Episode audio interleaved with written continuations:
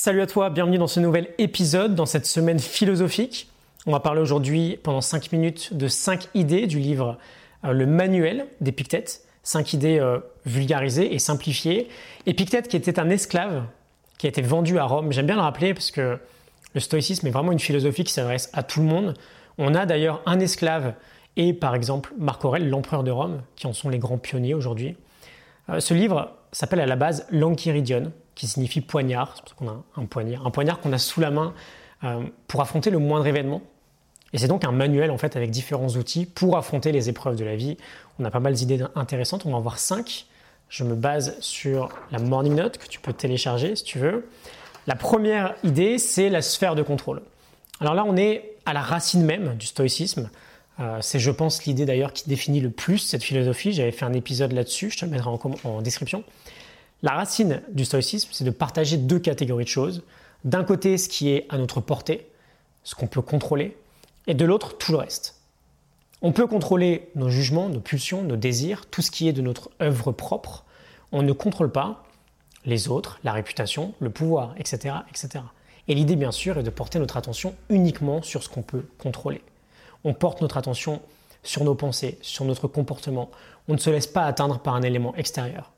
Un élément très simple, très bête, mais que j'aime bien, c'est euh, la météo par exemple.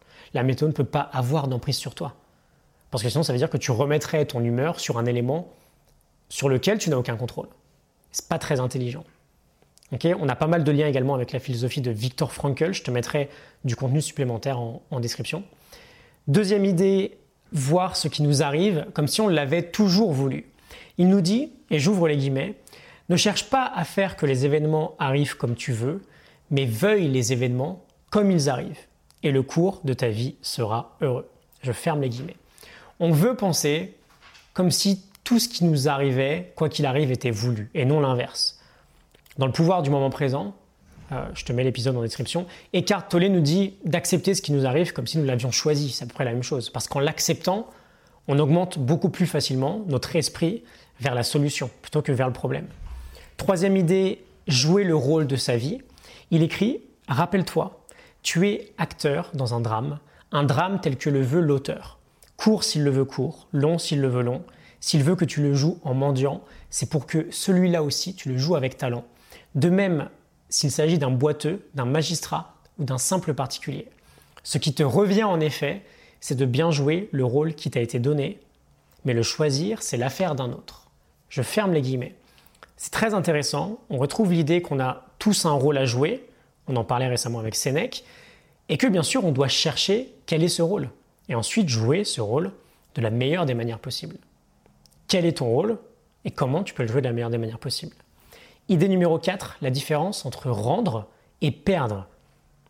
C'est assez joli. Il nous dit Ne dis jamais de rien je l'ai perdu, mais je l'ai rendu. Ton enfant est mort, il a été rendu ta femme est morte, elle a été rendue. On m'a pris mon domaine, alors lui aussi a été rendu. Tant qu'il te le permet, pardon, prends-en soin comme d'un domaine étranger, comme ceux qui y passent font d'une hôtellerie. Je ferme les guillemets, c'est un peu glauque, je te l'accorde, mais c'est assez puissant. On est tous de passage. Memento mori. On pourrait quitter la vie à tout instant. Et donc on peut essayer de voir comment on pourrait utiliser un petit peu plus le verbe rendre plutôt que le verbe perdre. Et enfin, cinquième idée, incarner le changement que nous voulons voir. Épictète écrit Nulle part ne te dis toi-même philosophe et ne discute pas constamment des thèses philosophiques devant des profanes, mais fais ce qui suit des thèses. Ainsi, dans un banquet, ne dis pas comment il faut manger, mais mange comme il faut. Je ferme les guillemets, c'est une belle leçon pour justement tous les donneurs de leçons qui n'appliquent aucun de leurs concepts au quotidien, ce qu'ils enseignent, les actes comptent plus que les paroles. Ça me rappelle Emerson qui disait Tes actes parlent si fort qu'on n'entend pas ce que tu dis. Incarnons le changement que nous voulons voir sur cette planète. Elle a bien plus besoin de modèles que de discours. J'espère que tout ça te parle, que ça t'inspire. C'était cinq idées assez simplifiées du livre Le Manuel d'Épictète. Je te retrouve demain pour un nouvel épisode. Je te mets la morning note du livre en description si tu veux la télécharger. Et je te dis à demain. Excellente journée. Salut.